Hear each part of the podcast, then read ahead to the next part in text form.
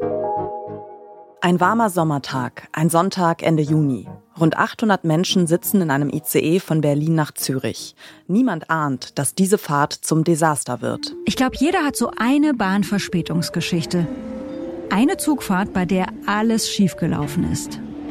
Gleis 2 Einfahrt ICE 79. Wir wollen eine Bahngeschichte erzählen, von der wir glauben, dass sie alle übertrumpfen kann. Das war das totale Chaos. Ein absoluter Albtraum. Das ist die Champions League der Pannenstatistik. Absolut. Die Journalistinnen Sandra Sperber und Yasemin Yüksel erzählen die Geschichte einer katastrophalen Zugfahrt. Ihr hört den Podcast-Podcast von Detektor FM und wir empfehlen euch heute 344 Minuten. Das Bahnfiasko. Ein Sonntag im Zug. Einige schauen einen Film oder hören einen Podcast, andere dösen etwas verkatert vor sich hin. Als der ICE 79 an diesem Nachmittag zum Stehen kommt, sind viele Fahrgäste erstmal noch entspannt. Im Sonntagsmodus. Im Führerstand und beim Zugpersonal passiert dafür umso mehr. Jedenfalls ist der Zwischenfall dem Zugführer eine Meldung wert. Er schreibt ins sogenannte Reisendeninformationssystem. Das ist ein interner Chat zwischen Zugpersonal und Leitstelle. Bahnmitarbeiter bekommen ihn auf ihre Diensthandys. 15.05 Uhr. Prognose für Erfurt Hauptbahnhof an plus 30.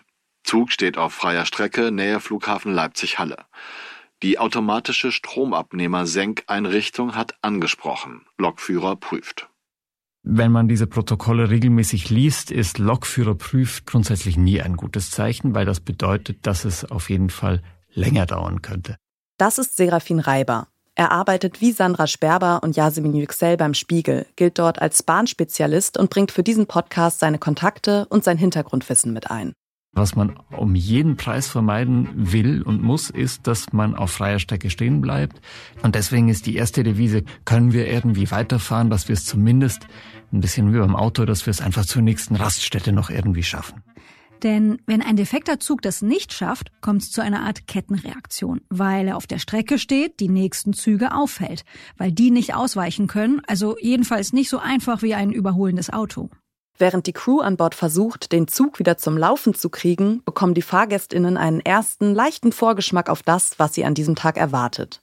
Der Strom ist nämlich ausgefallen. Und das bedeutet, Antrieb, Klimaanlage, Lüftung und die Hydraulik von den Türen funktionieren nicht mehr.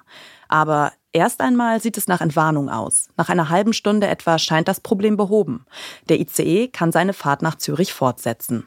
Ein fast vollbesetzter ICE mit 26 Minuten Verspätung. Aus Sicht der Bahn natürlich nicht ideal, aber dafür, dass zwischenzeitlich der Strom komplett weg war, auch nicht schlecht.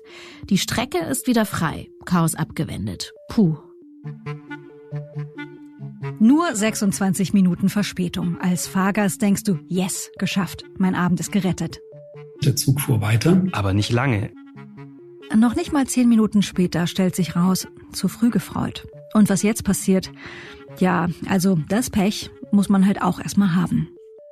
Da erreichte auch wieder die Reisegeschwindigkeit und dann wiederholte sich leider das Spektakel. Und dann hielt er wieder an. Wieder ist der Strom weg. Im Zug wird es immer heißer und die Luft wird immer schlechter. Die Fahrgästinnen decken sich mit Wasservorräten ein. Und so langsam greifen schlechte Laune, Ungeduld und Unsicherheit um sich. Die ersten Passagierinnen sind kurz vor dem Kreislaufzusammenbruch.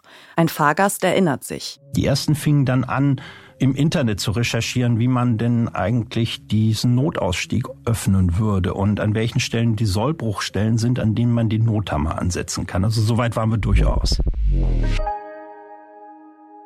Die Fahrt mit dem ICE 79 an diesem 25. Juni 2023 verkettet Pech mit Fehlentscheidungen, Pannen und widrigen Umständen. Anhand dieses Beispiels nimmt der Podcast 344 Minuten die Schwachstellen des Systems Deutsche Bahn unter die Lupe und fragt, fährt uns diese über Jahre vernachlässigte Deutsche Bahn wirklich in die Zukunft oder macht das System vorher schon schlapp?